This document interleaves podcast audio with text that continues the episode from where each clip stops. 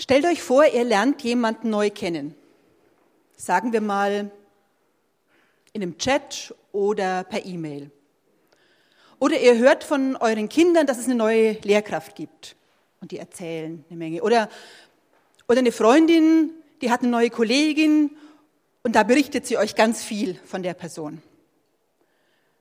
Und obwohl ihr den Menschen selbst noch nie live gesehen habt, auch kein Foto von ihm, da entwickelt sich so langsam ein Bild von all dem, was ihr hört über den Menschen, was ihr lest, wie er reagiert, was er macht. Ähm, aus all diesen kleinen Puzzlesteinchen setzt sich nach und nach ein Bild von der Person zusammen. Das steuert man gar nicht. Das passiert ganz automatisch. Bilder, die sind Grundelemente unserer Kommunikation. Wir haben ein Bild von anderen Menschen, wir haben auch ein Bild von uns selbst und wir haben ein Bild von Gott. In so einem Bild, das wir haben von einer Person, da ist so die, die Summe von all dem gesammelt. Also von, die Summe von dem, was wir wissen, aber eben auch die Summe unserer eigenen Erfahrungen, wie wir die Welt sehen, wie wir bestimmte Dinge einordnen, wie wir sie bewerten. So ein Bild, das entsteht nach und nach und es verändert sich auch im Laufe der Zeit, je nachdem, wie sich eben die Beziehung zu dem anderen gestaltet und welche Erfahrungen wir eben sonst auch so insgesamt machen. Auch von Gott haben wir ein Bild. Wie schaut denn euer persönliches Gottesbild aus? So was kann sich ja auch mal verändern, aber was würdet ihr denn heute sagen, wenn ihr jemandem erklären würdet, was Gott für euch ist? Welches Bild, welchen Vergleich würdet ihr nehmen? Welche Eigenschaften wären für euch wichtig? Denkt doch mal einen Moment drüber nach. Was würdet ihr nehmen?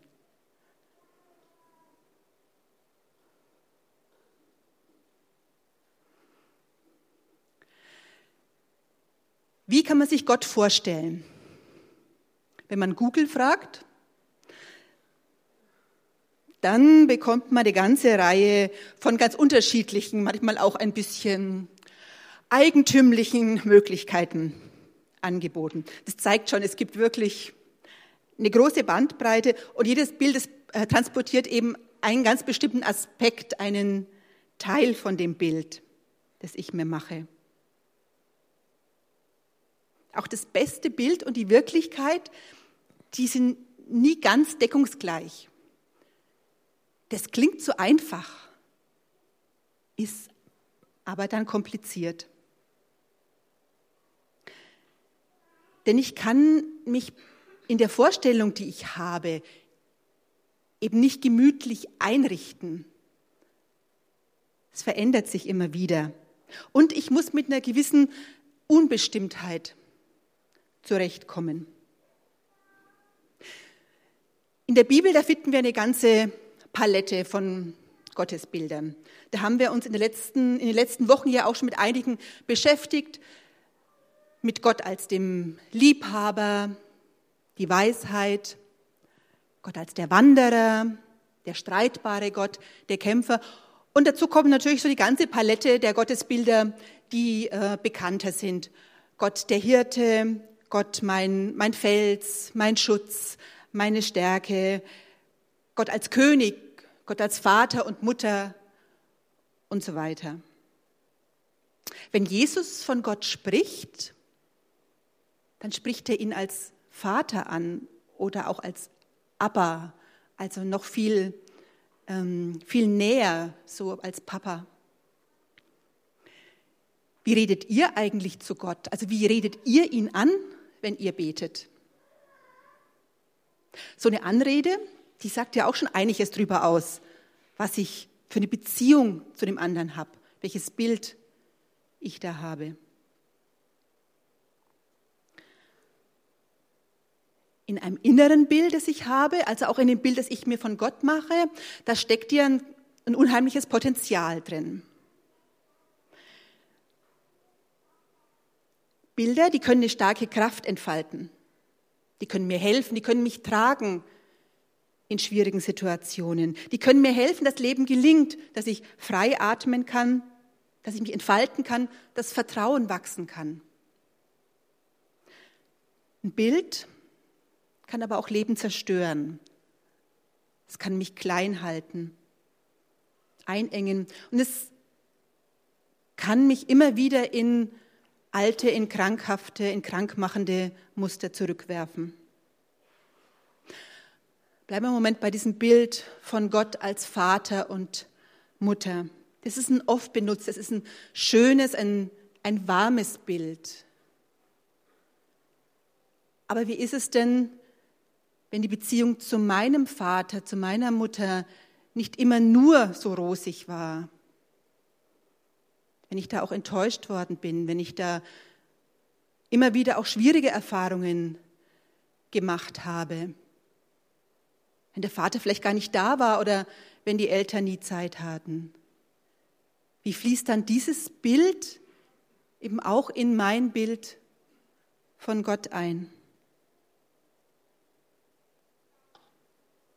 Wie hat sich eigentlich mein Bild von Gott entwickelt? Ist ja ganz interessant, dem mal in Ruhe nachzugehen. Meine Vorstellung von Gott, habe ich die irgendwann übernommen? Ist da vielleicht ein, ein Weg, einen roten Faden, der sichtbar ist? Vielleicht entdecke ich auch, wenn ich da mal ein bisschen drüber nachdenke und forsche, wo gibt es denn auch heilende, gute, schöne Erfahrungen mit Gott? Und wie fließt das in mein Bild ein? Karl Frielingsdorf, der ist Jesuit und Pastoralpsychologe, der hat etwa 600 Frauen und Männer befragt nach ihrem Gottesbild. Und besonders hat ihn interessiert, wie die entstehen und wie Gottesbilder sich entwickelt. Und er schreibt, dass diese Bilder ganz fundamental für unseren Glauben und für unseren Glaubensweg sind. Denn neben den positiven Bildern eben von dem barmherzigen und von dem liebenden Gott da übernehmen wir gar nicht so selten eben auch krankmachende Bilder, sagt er, die uns dann immer wieder ordentlich im Weg stehen. Karl Frielingsdorf hat in seiner Befragung zum Beispiel immer wieder das Bild von so einem Richtergott entdeckt. Das ist ein Tyrann. Er ist unerbitterlich, der duldet keinen Widerspruch, der sieht immer und alles, der bestraft jede noch so kleine Verfehlung, ohne überhaupt nach den Hintergründen zu fragen. Bei so einem Gott, da muss ich gehorchen, da muss ich schauen, dass ich ja nichts falsch mache, dass ich perfekt bin. Wenn Menschen dieses Bild haben, dann fühlen sie sich schnell klein. Oder sie interpretieren dann eben ungünstige Ereignisse, Lebensumstände als Strafe für das, wo sie, für ihre Verfehlungen. Und wenn ich dieses Bild von diesem gnadenlosen Richtergott in mir habe, dann höre ich vielleicht von dieser Gnade Gottes. Ich höre es, aber es kommt einfach nicht bei mir an, weil dieses Bild von Gott, diese Vorstellung, die ich von Gott habe, verhindert, dass Gott mir so begegnen kann. Und dann merke ich, was in, die, was in einer Vorstellung steckt, dass das manchmal etwas ist, was ich vorstelle vor Gott und was mich dann behindert. Oder auch das Bild von einem Wunschgott. Der taucht in der Studie immer wieder auf und er setzt sich gerne fest, wenn Menschen sehr verletzt worden sind.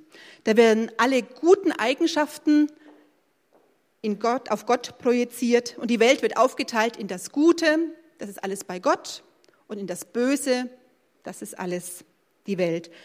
Und wenn Menschen mit so einem Gottesbild dann Enttäuschungen erleben, dann passt es nicht. Dann müssen sie die hinunterschlucken oder ausblenden, denn über Gott, der ja nur gut ist, da darf ich mich nicht ärgern, da darf ich nicht schimpfen, da darf ich nicht wütend sein. Das passt nicht zu diesem Gottesbild. Aber was mache ich denn, wenn dieser immer nur liebe Gott eben irgendwann nicht mehr so funktioniert? Wenn das Leben trotz vieler Gebete anders funktioniert? War es dann alles Lüge? Muss ich dann Gott aus meinem Leben werfen, weil er ja so nicht ist, wie ich dachte? Ein wichtiger Schritt ist da, so sagt Karl Frielingsdorf in, seiner, in der Auswertung seiner Studie, Studie, mein Gottesbild von Gott erweitern lassen, loslassen, auch mal in die Konfrontation mit Gott gehen, ihm ja sowohl meine Freude, mein Lob, wie wir es ja vorhin auch gemacht haben, sagen, zeigen, aber eben auch meine Wut, meine Ärger, mein Ärger, meine Enttäuschung und auch meine Sehnsucht. Und zwar ganz ehrlich. Gottesbilder haben eine Kraft. Sie können helfen, sie können tragen. Das heißt aber auch, dass wir Bilder, die krank machen, dass wir denen widersprechen. Dass wir sie durch Zusagen von Gott ersetzen, die uns lebendig machen, die uns zum Blühen bringen. Jesus hat uns zugesagt, dass Gott nicht ein Gott der Toten, sondern der Lebenden ist. Er will uns ins Leben locken und nicht niederknüppeln. Und vom Theologen Karl Rahner stammt der Satz, Gott sei Dank gibt es nicht, was viele Zeitgenossen sich unter Gott vorstellen.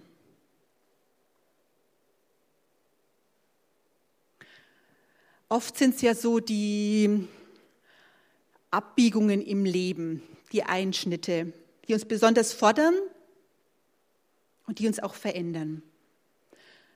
Da geht zum Beispiel die Schule zu Ende und ich weiß noch nicht genau, wie es jetzt dann weitergeht.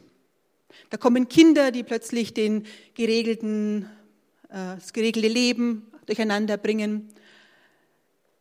In der Mitte des Lebens kommen plötzlich Fragen auf oder ich gehe vom, ja, von der Arbeitswelt in den, äh, in den Ruhestand auf, äh, in den Ruhestand. Das sind alles so Punkte, die uns persönlich sehr beschäftigen und viel in Bewegung bringen, aber auch unser Gottesbild in Bewegung bringen können, zumindest unser bisheriges, unser gewohntes Bild von Gott. Der Prophet Elia. Er ist müde. Er ist nicht nur müde, er ist echt am Ende. Er hat eine heftige Zeit hinter sich. Er kann nicht mehr, er will nicht mehr und eigentlich, eigentlich wird er am liebsten sterben. Nichts geht mehr. Heutzutage wird man sowas vielleicht Burnout nennen. Und Gott kümmert sich um den Propheten. Er schickt ihm Essen und Trinken. Er lässt ihn erstmal ausruhen, damit er wieder zu Kräften kommt. Und dann schickt er ihn auf eine Wanderung auf den Berg Horeb. Dort schläft Elia in einer Höhle und dann hört er einen Namen, eine Stimme, die ihn herausruft. Es ist die Stimme Gottes. Und was er dann auf dem Berg erlebt, das ist ein ziemliches Spektakel. Er kennt die Geschichte wahrscheinlich. Da kommt zunächst ein heftiger, ein starker Sturm, dann ein Erdbeben und dann auch noch ein Feuer. Und in all dem, so heißt es, ist Gott nicht. In all dem hätte Elia wahrscheinlich Gott erwartet, dass er kraftvoll auftritt, wirklich stark und mächtig. So hat Elia sich Gott wahrscheinlich eher vorgestellt, aber nein, nichts von dem. Gott begegnet ihm ganz anders einem leisen Säuseln. Gott ist auch manchmal ganz anders. Vor ein paar Jahren ist dieses Buch Die Hütte herausgekommen. Ich weiß nicht, ob ihr euch noch erinnert. Und bei einigen, die das Buch gelesen haben, da war es ziemlich überraschend, sich Gott plötzlich so als lebensfrohe, ständig kochende Negermama vorzustellen. Da sind einige drüber gestolpert und haben dann gemerkt im Laufe der Zeit, ist ja ganz interessant, auch mal so zu denken. Und man hat gemerkt, indem man über dieses etwas extreme Bild gestolpert ist, was man selber für ein Bild im Kopf hat. Wieso denke ich Gott als Mann in der Hauptsache und wieso als weißen Mitteleuropäer? Gott ist manchmal ganz anders. Die zehn Gebote beginnen ja nach dem Bekenntnis zu dem einen Gott mit dem Bilderverbot. Du sollst dir kein Bildnis von Gott machen. Dieses Bildergebot, das kann mir den Anstoß geben, immer mal wieder zu schauen, wo ich den Gott auf eine bestimmte Form festlege. Auf ein ganz bestimmtes Erscheinungsbild. Wo erschaffe ich Gott nach meinem Bild.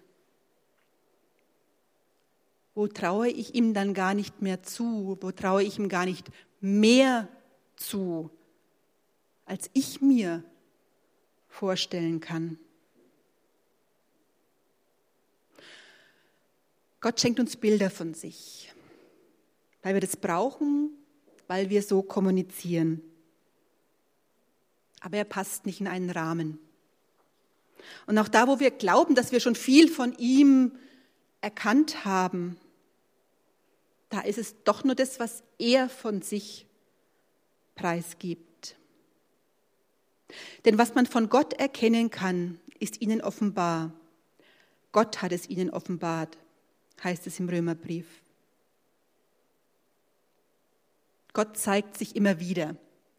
Er möchte sich für uns begreifbar machen. Und gleichzeitig sind wir abhängig davon, dass er sich uns zeigt. Aber das tut er ja fortwährend. Gott zeigt sich durch das ganze erste Testament immer wieder in unterschiedlichen Bildern. In Jesus zeigt er uns wieder völlig anders und völlig neu.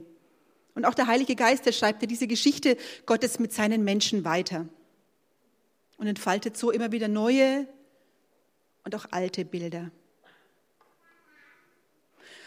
C.S. Lewis, kennen wahrscheinlich etliche von euch, der ist ja durch diese Narnia-Geschichten und jetzt auch durch die, durch die Verfilmung sehr bekannt geworden.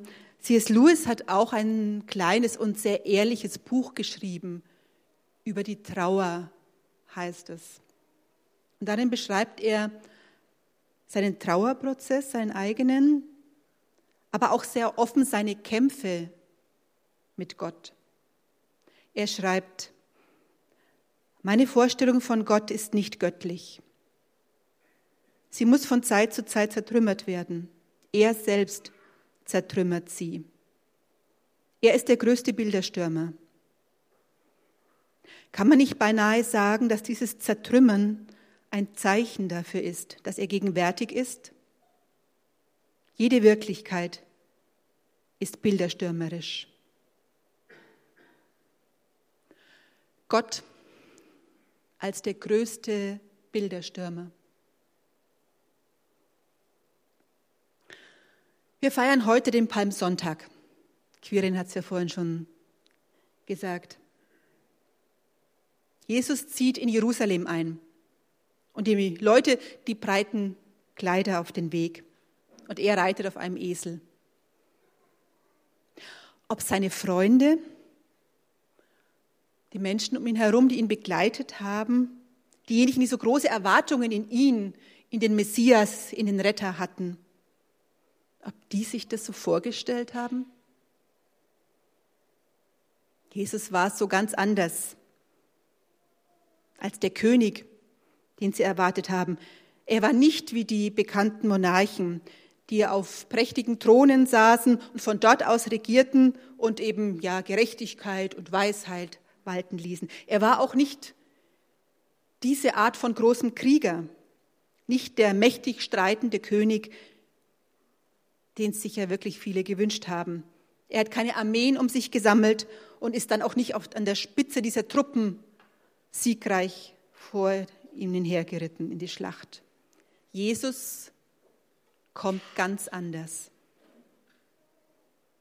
Gerade in den Tagen der Passion, da wird dieses Bild von Gott ja heftig auf den Kopf gestellt. Gott am Kreuz. Wir haben uns manchmal schon viel zu viel oder viel zu sehr an dieses Bild gewöhnt, dass wir gar nicht mehr merken, was für ein Skandal das eigentlich ist. Ein Gott, der sich hinrichten lässt, der nicht eingreift, der nichts dagegen unternimmt, das passt doch irgendwie gar nicht zusammen. Um wieder zu verstehen, was das eigentlich für ein Skandal ist, dieser gekreuzigte Jesus, da kann es manchmal helfen, dieses Bild vom Gott mal aus der Perspektive von Außenstehenden anzuschauen. Im zweiten Jahrhundert vor Christus wurden diese Kritzeleien, genau,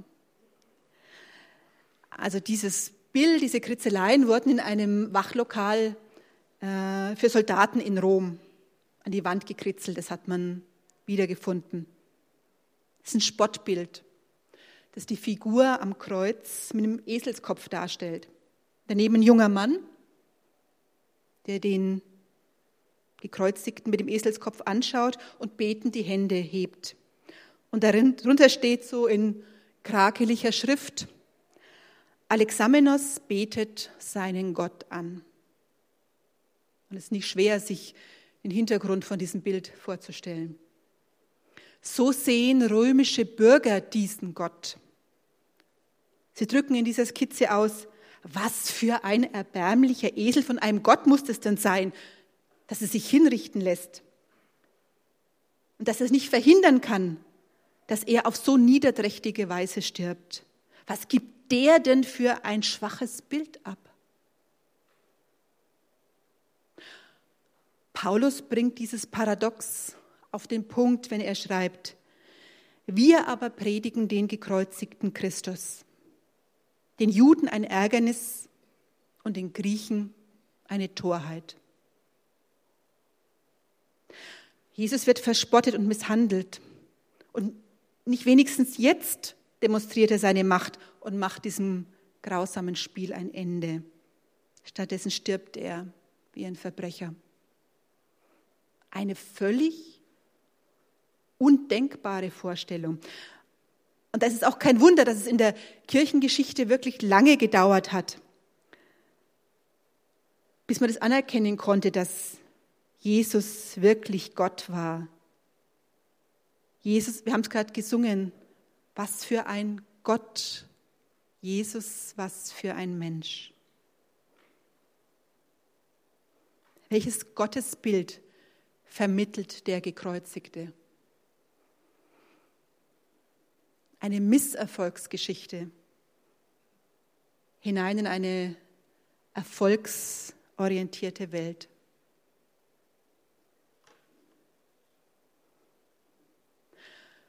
Gott ist manchmal ganz anders. Ganz anders, als ich ihn erwarte. Und das beschränkt sich ja nicht nur auf die Seite von ihm, die mir schwer fällt, die ich nicht begreife. Seine Liebe ist manchmal ebenso anders.